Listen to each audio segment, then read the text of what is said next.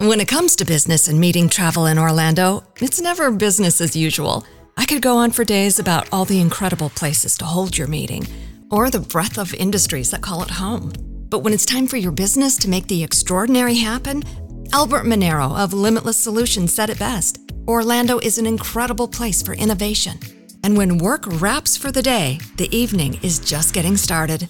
I'd love to tell you about all the Michelin rated restaurants or the array of outstanding dishes that'll have you coming back again and again. But executive chef Guillaume Robin of Lake Nona Wave Hotel can sum it up better than me. Orlando has a world of artisans, so you can try incredible cuisines from across the globe. It's so true, and there's so much more. So dive in and see what's happening in Orlando, where the possibilities for business travel are unbelievably real. Learn more at orlandoforbusiness.com. Trying to grab all the groceries in one trip? Oof, not how you would have done that. You know sometimes less is more. Like when you drive less and save with the USAA annual mileage discount. USAA. Get a quote today. Era do áudio.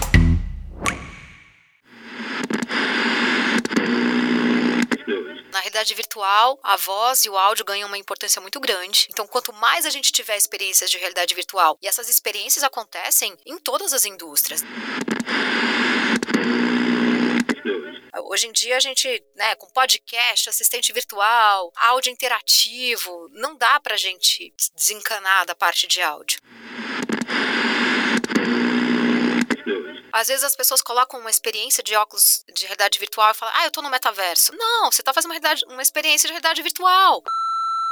Hoje nós chegamos ao vigésimo e último episódio dessa segunda temporada da Era do Áudio. E eu quero te presentear com uma conversa sobre o mercado da locução. A minha convidada é a Simone Clias, uma das vozes mais reconhecidas da publicidade brasileira. Ela é atriz, locutora publicitária, é a voz do aeroporto de Guarulhos, entre outras marcas, embaixadora do Women in Voice e vice-presidente do XRBR, Associação Brasileira de Realidades Estendidas. Por sinal, vamos vamos falar muito sobre as oportunidades dentro desse setor. Também quero avisar que essa conversa vai ficar dividida em duas partes. A parte 2 vai sair na semana que vem, durante as férias da Era do Áudio.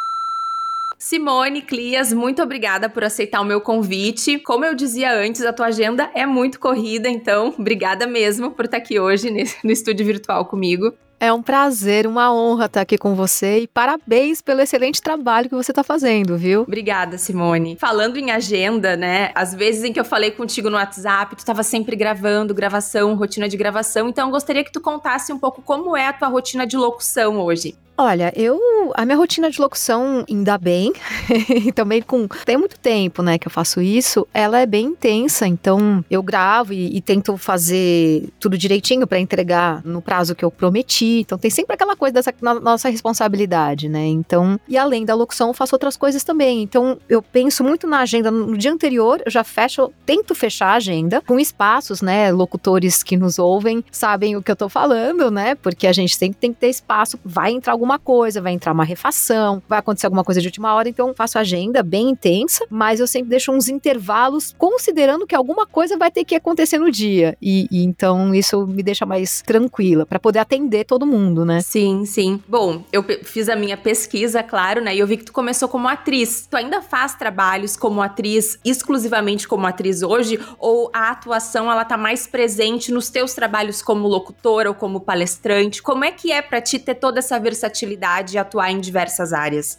Eu acho muito importante, Ananda. Eu comecei como atriz com 9 anos, atriz mirim, e estudei a vida toda. Primeiro teatro amador, depois profissionalizante. Fiz, passei por todas as mídias que eu podia passar como atriz. Eu até falo que eu sou atriz de voz, mais do que eu falo que eu sou locutora, porque cada trabalho eu considero como, como um trabalho de atriz também. Claro que a gente, como locutor, tem que estudar outras técnicas também, aprofundar muito, mas basicamente eu sou uma atriz. E aí atriz depende, né? Uma hora eu vou estar tá atuando aqui, outra hora em outra plataforma, mas eu sou atriz. Sou uma comunicadora, na verdade, Ananda. Eu tento ampliar o escopo. Sim. Simone, tem várias marcas, né, para as quais tu empresta a tua voz e tu é a voz oficial. Tem o Aeroporto de Guarulhos, Latam, Cinemark, canal de assinantes da Sky, Americana, se eu não tô em erro, né? E, enfim, mas eu quero que tu fale mais uh, sobre isso. Porém, uma pergunta que eu tenho é: quando a gente escuta, a gente consegue perceber uma persona diferente em cada uma delas, né? São estilos diferentes. E é a mesma pessoa fazendo essas vozes. E eu sei que tu também estuda voice branding. Então fala um pouco como que tu consegue trazer uma identidade única para cada uma dessas marcas ou como que tu é assim brifada pelo cliente para fazer uma entrega diferente. Tô muito curiosa para saber mais sobre isso. Eu acho que sempre é a conversa, né? Entender o que, que eles querem. E não só, por exemplo, na Latam, é um trabalho que eu faço há, há um tempo e é um trabalho muito minucioso. Eles prestam muito atenção à parte de voice branding. Então, quando eu comecei a trabalhar com a Latam, eu recebi tudo de como era aquela persona. E mais, como era aquela persona e ela ia agir diferente em cada mensagem. Comecei com a Latam fazendo as mensagens de bordo. Então, eu não vou falar de turbulência do mesmo jeito que eu vou falar do entretenimento. A persona é a mesma. Então, a persona é aquela persona, só que ela tá em várias situações. Então, eu recebi, inclusive, foi um trabalho incrível deles. Junto também com a produtora de áudio, toda a equipe, né? Então, olha, essa, essa, essa frase aqui, essa mensagem mensagem você vai entregar desse jeito, essa persona, mas com um toque de alegria e um toque de preocupação. Dois toques de alegria, um de preocupação.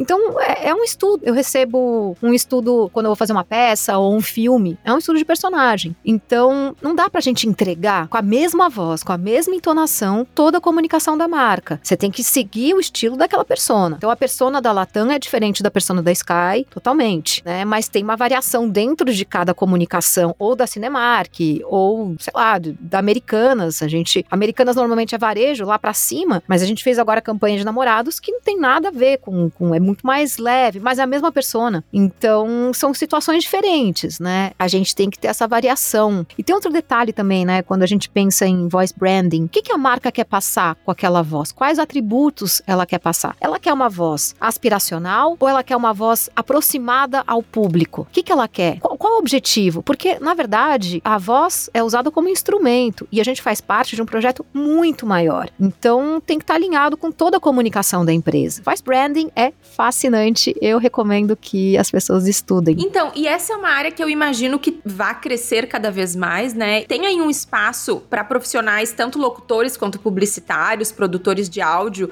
imagino eu, né? Com certeza, Nanda. Ainda mais agora, com a explosão das assistentes de voz, tudo, tudo fala na sua casa. Daqui a pouco tudo, tudo mesmo vai falar, né? Tem, tem até privada que fala em alguns lugares. Tem. Então, qual, qual é o branding? Qual é a voz? Qual é a persona? É a comunicação. E é, é muito pessoal. Ainda mais na casa da pessoa. A geladeira vai falar com você. Como é que aquela geladeira vai falar com você? E é o primeiro contato que você tem com a empresa. Quer dizer, não é, não sei se é o primeiro contato, mas é um contato extremamente íntimo. Ela tá lá dentro da sua sua casa. Como é que você vai se relacionar com o seu consumidor? Não adianta pensar e fazer uma campanha, imagens maravilhosas, uma alta produção, uma trilha maravilhosa, e na hora da voz você fala: ai, putz, tem que colocar uma locutora, um locutor. Ai, pe pega aí, pega aí. Ai, chama aí, chama aí. Então, às vezes, você vê uma campanha daquela que foi pensada, estudada, e a voz, fala: meu Deus, não tem aderência, não tem a ver com, com a marca, não passa segurança ou não passa credibilidade. Então, estudar toda a parte de sound branding, né? A voz voz faz parte do sound brand. Quais são os pontos de contato? Como é que você vai se comunicar? Qual é o som da sua marca? A voz está dentro desse pacote. Eu me pergunto assim, alguns pontos, algumas características do voice branding. Por exemplo, além da questão do humor, da vibe, do, do, do tom de voz, do estilo, eu imagino que também possa ter características como falar as coisas de uma maneira mais coloquial ou falar as coisas de uma maneira mais, mais formal e mais assim, bem pronunciada, ou então com mais contrações na fala. Esse tipo de coisa também pode vir num briefing para um locutor, por exemplo. Totalmente. E aí, para ajudar a gente, porque não adianta também a gente receber, né, um, um estudo de uma persona que tem que ser extremamente descontraída e receber um texto duro. Então, tudo faz parte. Se a comunicação da marca tem que ser descontraída, a voz tem que ir por esse caminho e o texto que ela vai falar também, para tudo ficar com, conversando. Ah, falando de voz, né? pra tudo combinar. Sim, sim. E hoje no Brasil as marcas que trabalham com isso acabam sendo marcas maiores, né, Simone? Ou não necessariamente? O que que tu vê nesse momento? O que que tu enxerga? Não necessariamente, sabia? Eu tô ficando muito feliz com isso. Marcas maiores, com certeza. Marcas maiores, assim, quem não tá fazendo isso tá perdendo uma grande oportunidade, não só com voice branding, como sound branding. Não adianta ter um guia visual da marca sem ter um guia sonoro. Hoje em dia a gente, né, com podcast, assistente virtual, áudio interativo, não dá pra gente desencanar da parte de áudio. Mas eu tô recebendo também estudos de marcas bem menores, marcas que estão começando. Muita startup já começa pensando nisso. E acho que está realmente virando uma tendência e eu fico muito feliz, né? Essa semana a gente gravou para uma startup. Olha, uma delícia. Eu recebi todo um estudo incrível da marca e, e aí era cor também, e como que se fala, comunicação. É branding. É uma delícia. Ai, sim. Dá pra ver que tu gosta muito disso, né? Eu imagino que a pessoa que te contrata, ela tem o pacote completo, porque tu não tem só a voz, tu tem todo o conhecimento, assim, por trás, também de uma perspectiva de marketing, na verdade, né? Eu acho que eu nem te contei, Ananda. Eu sou formada em administração de empresas ah. pela GV em marketing. Ah, então... ó. Ai, agora tudo faz sentido, porque eu... Tudo faz Enfim. sentido, né? É, uma, é engraçado que eu acabo nem colocando muito, né? Mas sim, não tem jeito, eu sou uma atriz administradora marqueteira. Então, eu fico fascinada com a parte de marketing. Isso me, me atrai muito. Você tem toda razão. É meio difícil alguém que fez administração e teatro. Conheço outras pessoas também, mas quem não fez isso, dá para estudar. Hoje em dia está muito acessível a parte de branding, muitos cursos, tem muita literatura, muita coisa na internet. Então, dá pra gente, pra todo mundo pesquisar. Eu continuo estudando o tempo todo. Sim, até porque evolui muito rápido também, né? Exato, Ana. E uns anos atrás, tu participou de um curta que oferece uma experiência de realidade, uma experiência interativa de realidade virtual, pelo que eu entendi. E ele, inclusive, ganhou um M, né? Então, gostaria que tu falasse um pouco sobre esse projeto, que eu sei que é um projeto que, tu, que te deixa muito feliz. Ah, é uma paixão, né? É um orgulho nacional, eu diria, porque é uma, é um, uma empresa, uma startup, na época era uma startup, uma empresa que está se consolidando no mercado, chama Árvore, uma empresa brasileira que fez essa, essa experiência de realidade virtual imersiva, interativa, e não foi nem M, Ananda, foi um Prime Time M, que é mais chique ainda, e uma empresa brasileira. Ah, é? Nossa! É, é, não, é que é M também, né? É o M do Prime Time, é tipo... É um outro tipo, ele é um upgrade do M, ok. É, ele é dentro do M, mas ele é muito chique, assim, sabe? Então, é o Brasil lá dentro, é uma coisa muito grande. E foi uma empresa brasileira, né? Então, olha como a gente tá, é, olha como a gente tem talento aqui no, no, no Brasil para disputar lá, disputou com só produções internacionais. Não, só produções, né, principalmente norte-americanas. Não era um M internacional, era o parrudão Sim, lá mesmo. não era categoria internacional. Sim, entendi. Não, ah, exato. Okay. Então, isso prova que a gente tem muito talento aqui no Brasil. É, e pelo que eu li, a linha, ela, que é o nome do. do dá para chamar de curta? Eu prefiro chamar de experiência imersiva interativa. Tem gente que vai chamar de game em VR. Ah, então é, é, um, é um híbrido, assim. É, eu não acho que é game. Eu, enfim, essa parte toda de realidade virtual, aumentada, mista, metaverso, tem muitos, muitas definições diferentes, né? então, eu quero muito chegar nesse, nessa parte até das nomenclaturas do que, que é o que. O que eu ia comentar é que eu li uma, uma matéria e eu acho que falava que era uma coisa ainda eh, inédita na América do Sul, né, e tal. Achei muito, muito bacana. Eu acho que assim, o inédito na América do Sul é esse prêmio, porque a linha também venceu o, Vene Festival de Veneza e o Primetime Emmy. Então, assim, inédito essa premiação e esse reconhecimento interna internacional. Aqui no Brasil, né, eu sou fundadora da XRBR, associação que reúne as empresas que trabalham com isso, né, realidade virtual aumentada mista no Brasil. A gente já está produzindo experiências em realidade virtual há muito tempo. Assim como a linha, tem outras maravilhosas aqui no Brasil e outras que vão ainda surgir. Então, Então é um mercado que está crescendo muito e tem muito talento. E quem tem um Oculus Quest 2, eu recomendo, ou até pode ser com outro óculos também, é, acessar a linha. Em inglês, a narração é do Rodrigo Santoro e em português, a narração é minha. E é uma coisa muito poética, muito profunda, muito bonita. Ai, que lindo. Eu vou colocar. Tem como ter, assim, ó, um gostinho só do vibe das coisas com algum link em algum site? Tipo, só pra pessoa conhecer a proposta? Tem. Aí eu posso colocar depois coloquei no meu YouTube um link. Só que é um link de vídeo, mas quando você tá com óculos. Sim, claro, não, não tem nada a ver é, com a é, experiência que a pessoa tá vai ter. Óculos, Sim. você tá totalmente imerso, né? Você tá 360 graus imerso naquilo, você interage com os personagens, você interage com o cenário. A trilha sonora da, da turma da Ultrassom e também o trabalho que o Sasso fez de áudio espacializado, eles fazem com que a gente entre realmente na, na história. A gente sinta que a gente tá lá mesmo com os personagens. É, é incrível. Realmente a linha é, é, apaixonante. E hoje tá mais assim num circuito de festivais ou tem algum, algum lugar que as pessoas podem ter essa experiência? Não, ele já tá. Ele tá disponível em várias plataformas, mas é precisa ter um óculos, algum tipo de óculos, mas ele tá disponível sim em algumas plataformas, tá fazendo um maior sucesso, internacional forte, né? E ele, ele roda também em festival, tá? Se você está gostando de acompanhar a Era do Áudio, considere se tornar um membro. Você pode utilizar o Apoia-se se estiver no Brasil ou o Patreon se estiver em Portugal ou quem sabe em outro país mundo afora. Com apenas 12 reais mensais, você se torna apoiador do podcast e o mais importante, vai poder participar de um encontro mensal para discutir próximos episódios, fazer perguntas, trocar ideias e discutir temas relevantes dentro do nosso setor. Para apoiar, visite apoia.com apoia.se barra a Era do Áudio, se você estiver no Brasil, e se estiver fora do Brasil, pelo Patreon, é patreon.com barra a Era do Áudio. Here in Key West, we were out before it was in. In this open and inclusive paradise, you can be yourself, make new friends, and savor our live and let live vibe. With LGBTQ plus friendly accommodations, our legendary nightlife, and year round activities and events, it's always a good time to come as you are. Key West, close to perfect, far from normal. Trying to grab all the groceries in one trip?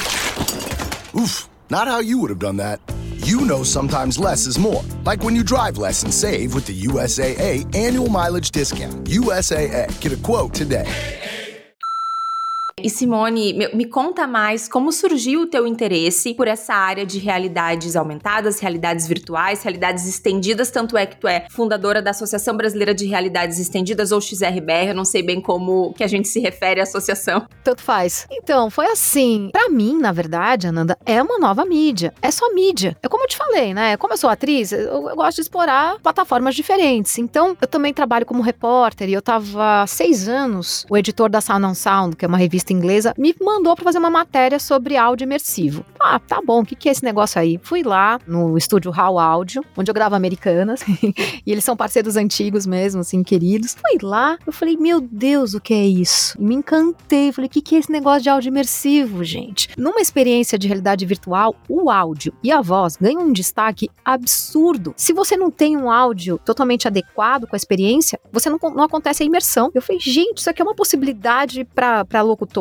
e para artistas de voz e para produtores musicais, assim, é incrível, né? Me apaixonei no primeiro contato que eu tive. Primeira vez que eu pus o óculos, que foi lá, já me apaixonei. E aí eu comecei a estudar, comecei também aí num festival chamado South by Southwest de inovação. Não falava muito de voz quando eu comecei, eu comecei em 2017 lá. E mas eu fui lá muito para estudar também realidade virtual e aí tinha muitos brasileiros que também iam para lá com esse mesmo interesse. Depois eu conheci a turma aqui no Brasil, a gente foi se conhecendo trocando, virou hub e aí a gente se tornou uma associação faz três anos e meio. Uma associação que reúne pessoas presas que trabalham com realidade virtual aumentada mista e plataformas de metaverso agora. Então, quando a gente fala realidades estendidas, a gente pode incluir então as reali realidade aumentada, realidade virtual, mista e me fala um pouco das diferenças entre elas. Eu tenho certeza que já te perguntaram isso mil vezes, mas assim, eu preciso te perguntar, porque é muito confuso. Claro, mas não, a gente tem que falar, porque a Nanda ainda tem muita dúvida. Então tem, tem que se falar assim. Vamos tentar resumir bem resumido. Pensa um espectro 100% próximo da realidade física que você tá, na outra ponta 100% afastado dessa realidade física, um ambiente digital. A realidade aumentada, ela tá mais próxima do nosso mundo físico. Então o que, que vai acontecer? Ela vai aplicar elementos, camadas digitais, informações, vídeos, fotos, sei lá o que, no mundo físico que a gente tá. Então eu tô aqui com você e tem uma camada de informação extra que seria essa realidade aumentada. Um exemplo que todo mundo conhece, Pokémon GO. Ou filtro, né? Que é, você... eu ia mesmo perguntar dos filtros, tá? Uhum. Exatamente, realidade aumentada, tá? Tá aqui, vai comprar maquiagem, você vê, hum, esse batom tá bonito, enfim. É isso, realidade aumentada. Lá no outro extremo tem a realidade virtual, onde o usuário fica totalmente imerso num mundo totalmente digital. Isso a gente consegue através do óculos. Então, ele é teletransportado para um outro mundo, um outro ambiente, onde ele tem a sensação que ele tá presente lá. E isso ele é no outro espectro. A realidade mista, ela tá no meio e ela é bem complexa, mas eu, eu deixo a dica assim, o pessoal dar uma estudada, é, é mais complexo de, de explicar assim em pouco tempo, mas ela estaria mais no meio do espectro. E ela requer o uso de óculos ou não necessariamente? Sim, sim. O que a gente vê mais hoje, que a gente vê mais ainda, é a realidade aumentada e a realidade virtual. Mas vale estudar também, vale estudar tudo, tá, gente? E, e a gente chama tudo isso de XR. E até de outras coisas que a gente não sabe ainda que vão existir, vai entrar no XR também.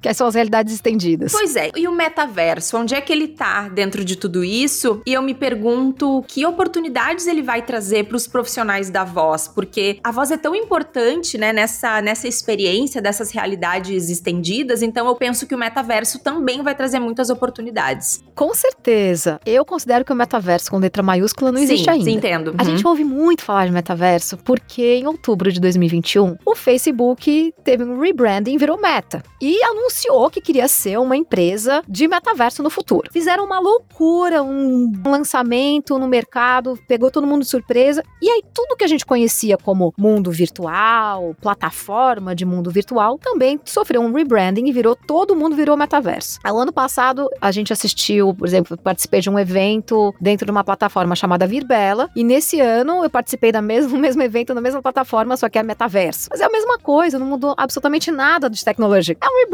Então, assim, a gente interage através de plataformas, de mundos virtuais, desde 2002, eu acho 2002, 2003, com a Second Life. O que acontece é que agora a gente tem mais possibilidades, mais ferramentas, tem os 5G, várias outras coisas que estão tudo está evoluindo. Até a própria Meta diz que esse metaverso que eles indicaram naquela apresentação não está pronto, isso estaria pronto daqui a 5, 8, 10 anos, entendeu? Então, tá em construção. Eu fico imaginando que pode ser tipo quando começou a internet, a gente sabia de tudo que a gente poderia fazer. Nossa, vai dar para fazer isso, vai dar para fazer aquilo, mas essas coisas só começaram a ser possíveis uma, uma década depois, assim. Seria mais ou menos isso, então. Exato. E aí todo mundo acaba falando metaverso, eu tô no metaverso. Às vezes as pessoas colocam uma experiência de óculos de realidade virtual e falam, ah, eu tô no metaverso. Não. Não, você tá fazendo uma, realidade, uma experiência de realidade virtual. E tudo bem, mas a questão é que as pessoas são induzidas a errar, porque todo mundo tá falando, ah, você tá no metaverso e tal, e a pessoa acha que tá. Eu não sou dona da verdade. Dentro da nossa associação, e outras pessoas com quem eu falo também, e lá no próprio Sal Pai Sal, festival que eu fui lá para estudar isso, pra gente, a gente considera que o metaverso com letra maiúscula não existe ainda. Existem plataformas de metaversos com letra minúscula, mundos virtuais. Isso a gente acredita, mas eu não sou dona da verdade, Ananda.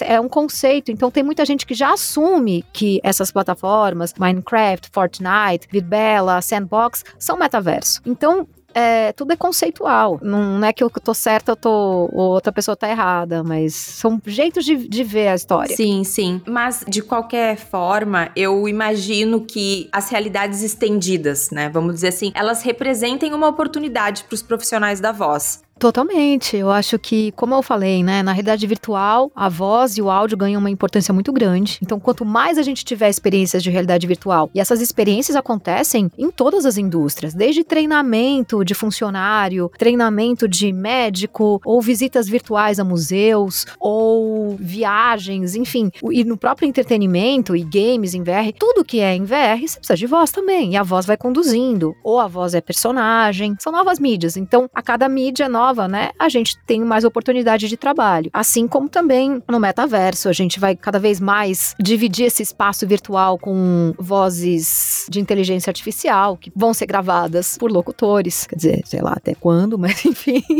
hoje elas são. Essa é a minha, minha próxima pergunta. Então, como tu enxerga as vozes de, de inteligência artificial hoje, essas vozes sintéticas? Se elas são mesmo uma ameaça, se elas já estão roubando muito do trabalho ou se elas ainda fazem coisas muito específicas que, tipo, realmente não, não representam uma ameaça para os locutores. Como tu enxerga isso, Simone? Quantas horas a gente tem? Quatro horas e meia? Olha, eu tô livre hoje de tarde, então assim, tranquilo.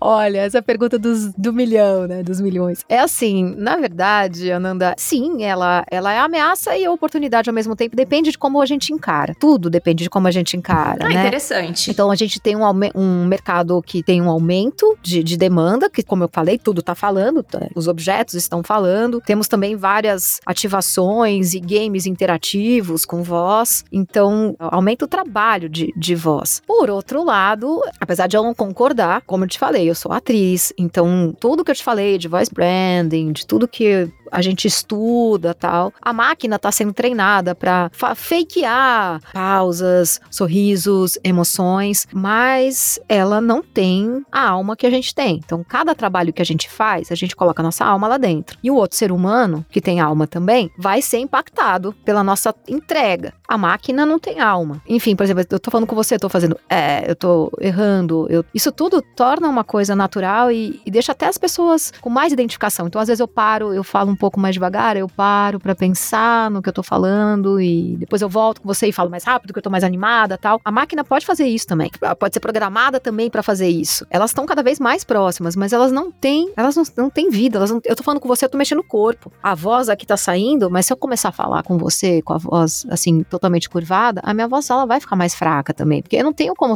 fazer uma voz, sabe, de uma pessoa super confiante se eu tô totalmente curvada. Agora, se eu chego aqui para você com presença e tal, tal, a voz vai sair assim. A máquina não tem corpo ainda, que vai fazer toda essa diferença do, do, do equipamento e, e, gesto e como é que a gente faz. Mas, mesmo assim, ela está sendo usada para várias coisas. E tudo bem, tem, tem muitas coisas, por exemplo, notícias que são de, de última hora, tem que ler um monte de coisa e rapidamente. Não dá para um locutor ficar lá gravando e fazendo todo esse trabalho. Então, bota para máquina. Ou, às vezes, quando é uma ativação de marketing personalizada. Chegou uma vez uma, pra, uma demanda para mim que eu mandei para máquina. Eu não tinha como atender, falar, sei lá, 50 milhões de nomes. Eu não tinha, eu não tenho tempo para isso e o custo não ia. Então, bota a máquina para falar esses 50 milhões de nomes, que era uma ação personalizada. Vamos pensar nela como aliada também, né? Então, tem coisas que ela vai fazer melhor, tem coisas que a gente vai fazer melhor, tudo que tiver que passar emoção. Tem gente usando máquina para leitura de livro, não acho legal, mas muita gente já tá acostumando com isso, né? Então, agora, para os locutores, o que eu acho muito importante, Ananda, é a gente entender e se preocupar bastante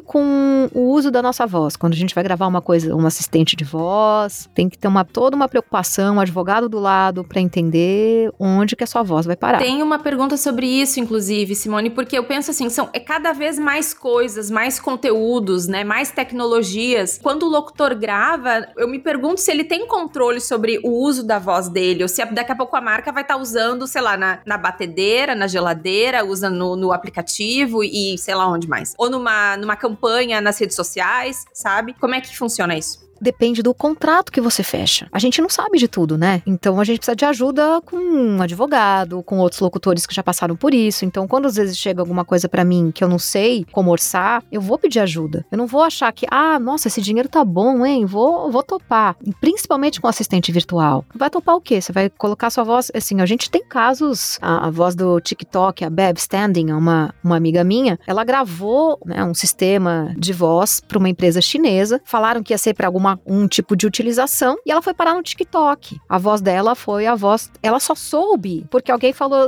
Beve, você é a voz do TikTok? Ela, não, não tô sabendo. Mas aí, eu não sei se é culpa do TikTok, culpa do. Enfim, é culpa de contrato. Né? Como é que foi parar isso lá? E, o TikTok não vai usar sem a liberdade de uso. Então, enfim, no final ela é, foi substituída e teve todo um acordo, teve um advogado. Mas pra gente não ter que passar por isso, esse estresse com uma grande empresa ou com uma pequena empresa, empresa ou com qualquer coisa, já faz isso antes. É que ela não sabia, ela foi lá, chamaram ela para fazer uma coisa educacional, um negócio da China, ela fez e pronto. Agora ela trabalha com uma outra empresa, ela continua fazendo voz para assistente virtual, ela gravou, né, todo o sistema, e a empresa pergunta para ela: "Você pode fazer, pode usar sua voz para uma campanha XPTO para empresa, para Pepsi por tanto tempo, tá, tá, tá, tá?" Aí ela libera. Então ela tem esse direito, ela, ela consegue fazer isso. Por quê? Eu adoro quando a Bev fala, porque ela, ela divide muito a experiência, o aprendizado dela, toda essa, essa, essa história que foi muito complicada para ela, foi, foi bastante sofrido para ela. Ela falou: como é que eu vou fazer uma, uma um comercial para Coca-Cola se a minha voz pode estar tá sendo usada para Pepsi? E aí como é que fica? Entendeu? Então se você dá a sua voz, né, vende sua voz, ah, por esse dinheiro, nossa, tá bom esse dinheiro. Ela não, não ela deixou de trabalhar. Ela falou: gente, eu não podia mais trabalhar porque eu tava falando coisas até que eu nem queria falar no TikTok. Usavam a voz dela para fazer coisas que ela não queria. Quer dizer, a gente tem que se preocupar muito com gravar para sistemas.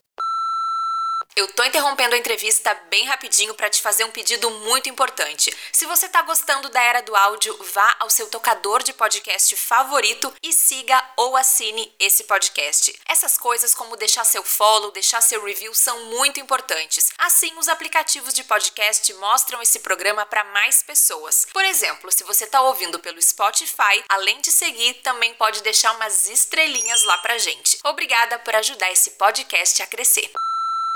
Eu me pergunto se os profissionais estão preparados para isso, Simone, porque eu vejo muitas pessoas, eu tenho alguns conhecidos, vejo pessoas que trabalham com locução como aquele side gig, sabe? Tipo assim, faz um. É, é minha segunda coisa, meu trabalho. Ai, meu Deus, tá me faltando as palavras. Tipo, é tipo um freela, é um trabalho paralelo, né? Não, mas é isso mesmo, não. E trabalho aí, paralelo. É um trabalho exato, paralelo, exato. tu não tem todo, todos aquele, todo aquele aparato legal, ou todas aquelas outras coisas que tu precisa te preocupar. E aí tu vai vai, né, sendo usado da maneira que, que quiserem, né? Então eu vejo isso acontecer muito. E mesmo para pessoas que também usam, que trabalham como, com a locução como o primeiro trabalho. É, não tem muita essa informação. A Bev mesmo é uma profissional incrível, já tá no mercado há muito tempo e ela acabou, passou, passou por isso. Então, assim, ninguém de nós tá livre de passar por isso. Então, por isso que quando chega qualquer tipo de trabalho desse para mim, eu prefiro não gravar. A, a maior parte deles eu falo não, porque eu só vou gravar a partir do momento que realmente eu puder ter algum tipo de controle, que puder não interferir com, com as outras coisas. Você imagina a sua voz sendo usada para uma campanha política de um, um político que você não acredita? É a sua voz, né? Então, eu recomendo que a gente tenha muito cuidado com onde a gente está vendendo. Do jeito que ela está fazendo agora, que ela vende uma empresa que vende a voz dela para coisas específicas, pontuais ou não, e ela tem todo o controle de onde é o rastreamento do, do que está acontecendo, eu acho que assim seria legal. Eu não conheço uma empresa no Brasil que faça isso. Me surgiu uma curiosidade agora. Quando o profissional da voz vende a sua voz para um assistente de voz, algo do tipo, como funciona? Agora, uma dúvida assim mais prática. É preciso ler várias palavras? É preciso ler sílabas? Como é que é assim na prática?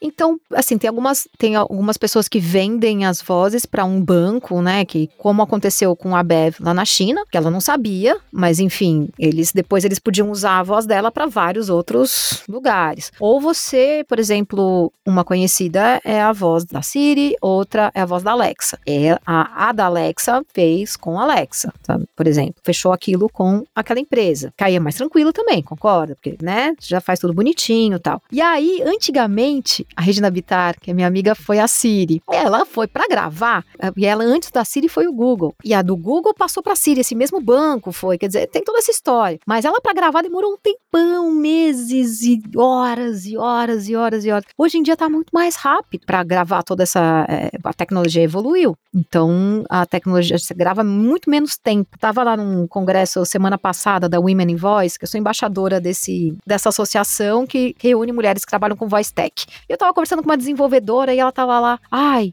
porque a gente reproduz uma voz em, em horas. Ah, eu queria gravar, eu reproduzir em minutos. E eu, uma outra locutora, a gente tava assim, meu Deus. a gente tava conversando com ela assim, não, como assim? Mas assim, claro que essa, essa voz que ela reproduz em, né, que ela cria em horas e, e que ela quer criar em minutos não é tão perfeita quanto essas que eu te falei. Mas elas funcionam para algumas aplicações. Então, tá evoluindo muito, Ananda. O que eu sei, mais ou menos, é hoje, eu não sei como, eu não sei porque tem vários sistemas hoje que estão captando e estão criando, né? Que o, o, mais conhecidos são frases. Então, às vezes as pessoas fazem, né? Gravam uma frase inteira, gravam, por exemplo, brincadeirinhas, então um hino de futebol ou uma música, uma resposta pronta, um, uma piada pronta. E a maior parte são frases que não tem sentido algum, mas foneticamente elas fazem sentido para depois cortar. Então a pessoa lê uma, uma frases e frases assim que elas falam: Meu Deus do céu, o que, que eu tô falando? E elas têm que ler com uma dicção super boa, ritmo, o mesmo ritmo, e não pode ter uma que vai subindo e descendo, tem que ser aquela mesma entonação, voz e interatividade, nananana. tem que ser aquilo, manter do começo ao fim, não pode cair no final das frases. É um trabalho bem minucioso e, e trabalhoso também para você fazer assistente de voz. E uma coisa que eu noto, Simone, é que, por exemplo, eu vejo a, a Alexa no Brasil. Ela é tão assim, assim, gente como a gente, ela parece mais descontraída. Tem uma coisa de cultural também, né? Eu acho muito engraçado. A gente chama isso de localização. De novo, que tem a ver também com voice branding. De novo, tem a ver com branding. Tudo é pesquisa, tudo é estudo. Como é que aquela assistente vai ser melhor recebida em Portugal ou no Brasil? Ela precisa ser localizada, ela precisa ser adaptada à nossa realidade, ela precisa entender os diferentes sotaques. Imagina os sotaques que tem aqui no Brasil. Ela tem que ser treinada para entender esses milhões de sotaques que a gente tem. Então, se a pessoa fala com a Alexa assim, a, pessoa, a Alexa tem que entender o que ela tá falando. E se a pessoa fala com a Alexa, tá entendendo, a Alexa tem que entender esses sotaques porque ela tem que responder, né? Então, ela até pode ter um sotaque mais neutro, sei lá, mas ela tem que ser capaz de reconhecer os diferentes sotaques para poder se comunicar. Ela tem que ser capaz de entender as diferentes gírias é que a gente tem no, no país. Verdade. a gente sabe, Ananda, as, as gírias que tem no Brasil todo, mas a Alexa precisa saber porque ela precisa responder. Se a pessoa fala alguma coisa, ela tem que entender. A localização passa por isso, né? Dela entender, de conseguir se comunicar com, com cada pessoa e também com o jeito que ela vai fazer, né? Então, no Brasil, não ia funcionar muito, né? Uma coisa um pouco muito mais padrão tal. Então, ela é mais descontraída mesmo. Agora, em outros países, as pessoas acham que isso é invasivo. Elas são mais contidas. Depende do público, do público geral, vai. Tem alguma regulamentação na área de assistentes de voz, vozes de inteligência artificial? Porque me parece uma coisa relativamente nova, então me pergunto se tem aí algumas regras. Não sei, eu, eu como eu te falei, né? Eu, por exemplo, se, se chegar para mim, não, alguma, algum trabalho, alguma demanda disso, eu vou botar, eu vou ver o que, que chegou, coisa particular, daquele pontual, dividir com o advogado, com alguém que possa me ajudar a, a entender, né? De quem que é a voz. O que a gente mais tem que se preocupar é de quem é a voz. Quem é o dono da voz. Quem é dono da nossa voz. Eu, eu gosto de ser dona da minha voz, né? Então, é engraçado porque eu tenho isso também na profissão do dia a dia. Tem muita coisa que eu não gravo. Tem muita coisa que eu não gravo. Eu não gravo para as coisas que eu não acredito porque eu tô lá, é minha voz. Mas, Ananda, tem muitos locutores que a, encaram o, o, texto como um texto, como um trabalho, e não, não encaram como um. se eles estão colocando a voz numa coisa pessoal. Eu não consigo. Travo, eu não consigo. Tem coisas que eu não consigo fazer porque não dá. Tipo, eu não consigo falar aquilo, sabe? Me faz muito mal. Mas eu entendo quem tem, quem quer ou quem precisa fazer. Sim, sim. Tem alguma questão de gênero das vozes, algo que seja mais procurado hoje, algo que influencie na decisão? Ah, eu quero uma voz masculina, uma voz feminina. No Brasil, Brasil eu não vejo tanto isso, mas no meu outro emprego eu procurava locutores e a gente queria trazer diversidade nas vozes e era para uma peça em inglês. Então, a voz de pessoas negras, uma voz de pessoa branca, sabe? No Brasil eu não vejo tanto isso, mas eu sei que nos Estados Unidos tem muito. Então, eu gostaria de saber como é que funciona isso. Se tem uma questão de, de gênero, de etnias, etc., assim, nas, na, na escolha das vozes. Tem. De novo, eu te pergunto quantas horas a gente tem de novo. deixa eu ver se eu tô com o, deixa eu ver se eu tô com o meu livro aqui, peraí as vozes femininas eram mais associadas com melhores professoras de relacionamento, temas de, de amor, e que elas te conduziam a, a, a, resposta, enquanto a voz masculina te oferecia a resposta mais assertivamente, mais ligada a coisas mais técnicas, mais. enfim. E aí, a partir daí, o que, que a gente tem, né? A gente tem Siri, a gente tem Alexa, a gente tem Bixby, a gente tem Cortana, tudo, tudo é mulher, né? Grande discussão. E aí também tem toda a questão do assédio com as Deus. assistentes. Que... Ah, e como elas respondem é, a isso, isso também, imagino. Elas... Porque ela, agora, cada vez mais, elas têm mais respostas para várias coisas que a gente fala. Meu Deus. Mas elas respondiam antes com muito mais sub subserviência. Tem um estudo chamado I Blush If I Could. É uma resposta que a Siri dava para coisas que assédio. Ela, ai, eu ficaria corada se possível. Não, é, não, Siri, você não ficaria corada. Ai, meu Deus. Você não pode responder assim. Então ela já foi reprogramada. E porque quem tem? Porque quem que tá lá fazendo? Ai, quem são ok. as equipes que estão fazendo isso? tudo isso? É uma Nossa. equipe diversa? Porque se é uma equipe diversa, não vai deixar cair uma coisa dessas, né? Quer dizer, até pode deixar, Nanda, porque a gente é humano, a gente vai errar. Sempre a gente vai errar. Mas assim, vai ser evitar. Se você tem pessoas pretas, indígenas, mulheres na equipe, uma mulher na equipe não vai falar, ai, não, não deixa isso, gente. Eu ficaria corada. Alguém te fala uma coisa de assédio, você fala, ai, eu ficaria corada se eu pudesse. Não! Não. É, e é feito por, por pessoas, né? As- É feito por A, a pessoas. programação é feita por pessoas. E É. possivelmente por homens, enfim. O patriarcado É, mas tá a aí, gente né? está mudando. Então, o que, o que a gente percebe que por muita conversa e muitos estudos, esse próprio, né, Blush If I Could e tal, a gente percebe que existe uma, uma maior preocupação de diversidade, de você oferecer vozes diferentes, vozes masculinas, vozes femininas, vozes sem gênero identificado também, em muitos casos, para a pessoa, o usuário, poder escolher com quem ele quer conversar naquele momento. Não tem que ser só uma mulher e não tem que ser só uma mulher sexy. Acho que isso hoje em dia está mudando muito, as empresas estão muito atentas a isso e a gente vê uma, uma grande evolução nessa, nesse mercado em relação à diversidade. Com certeza. Nossa, fiquei chocada com essa história do blush. I, I'd blush if I could. Meu Deus. Mas ela não responde mais assim, foi reprogramada, porque de novo, quem, quem tá, quem é a pessoa, a pecinha atrás, né? Com certeza. Não, até outras questões, né? Como isso, eu inclusive encontrei conteúdo sobre isso na internet e eu acho que eu já vi tu falando sobre isso, se eu não me engano, que é como as crianças. Não, as crianças, como elas falam com as assistentes virtuais, né? De dar ordem, falar de uma maneira imperativa. Siri, faça isso, e daí reproduzir isso na sua vida, né? Com uma professora e tal. Foi uma fala tua sobre isso que eu vi. É, porque isso, isso também já. eh, Até no próprio esse festival que eu falei, o Salpai, eu ouvi muito sobre isso, né? De pessoas até reconhecerem as pessoas que fazem, as assistentes, estão tentando achar fórmulas para que isso não aconteça. Porque a gente tá falando com as máquinas e a gente não fica lá, oi, por favor, Alexa, você pode me acordar amanhã? Ai, muito obrigada, Alexa. Só fala, Alexa, põe o alarme para 7 horas. Pronto. Ainda bem que ela não falou, porque aqui, aqui a Alexa. É, Ah, é. A minha também, a volta e minha, ela ela não começa. tá aqui. Ela me assustou dois dias atrás, que eu tava falando, eu falei Alexia, e ela começou a falar comigo, e era tarde da noite, ela, eu tenho ela no meu despertador, eu dei mó berro, gente, foi tão, paguei mó mico, assim. Ela, ela começou a falar, não tô entendendo, não sei o que lá, eu... Mas enfim, a Meu Deus. Ah, então, aí você aí começa a falar Ah, das tudo. Então, o que, que crianças. acontece? Ela já nasce, ela já nasce conhecendo. Muitas vezes tem até estudos engraçados que as pessoas perguntam quantas pessoas moram na sua casa? Papai, mamãe, meu irmão e a Alexa. A Alexa é uma pessoa. Então, e ela tem aquela voz feminina. Então, a criança não entende por que, que ela tem que ser é, educada com a professora ou com a mãe, que são vozes femininas, mas com a Alexa ela pode falar, desliga aí, faz isso aqui. Então é de novo, a gente tá enfrentando coisas que a gente não conhecia. E aí, não sei, não tem, não tem solução fácil, mas também tem gente pensando sobre isso, né? É um bom ponto pra você colocar. Que bom. É, e cada vez mais vão surgir essas questões de que envolvem, né, até ética, educação e coisas assim, à medida que essas assistentes vão se até av- avançando, evoluindo, né? Enfim, esse é um, é um tema aí que rende.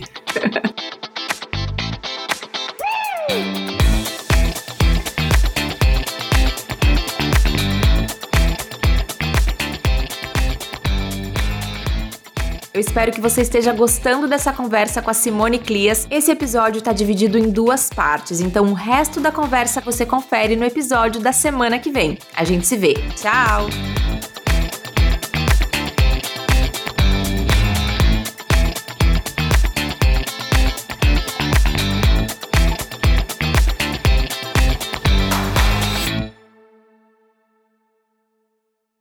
Here in Key West, we were out before it was in. In this open and inclusive paradise, you can be yourself, make new friends, and savor our live and let live vibe. With LGBTQ plus friendly accommodations, our legendary nightlife, and year round activities and events, it's always a good time to come as you are.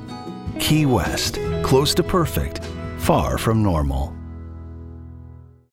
With Lucky Land slots, you can get lucky just about anywhere. Dearly beloved, we are gathered here today to. Has anyone seen the bride and groom?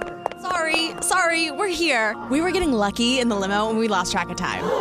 No, Lucky Land Casino, with cash prizes that add up quicker than a guest registry. In that case, I pronounce you lucky. Play for free at LuckyLandSlots.com. Daily bonuses are waiting. No purchase necessary. Void where prohibited by law. 18 plus. Terms and conditions apply. See website for details.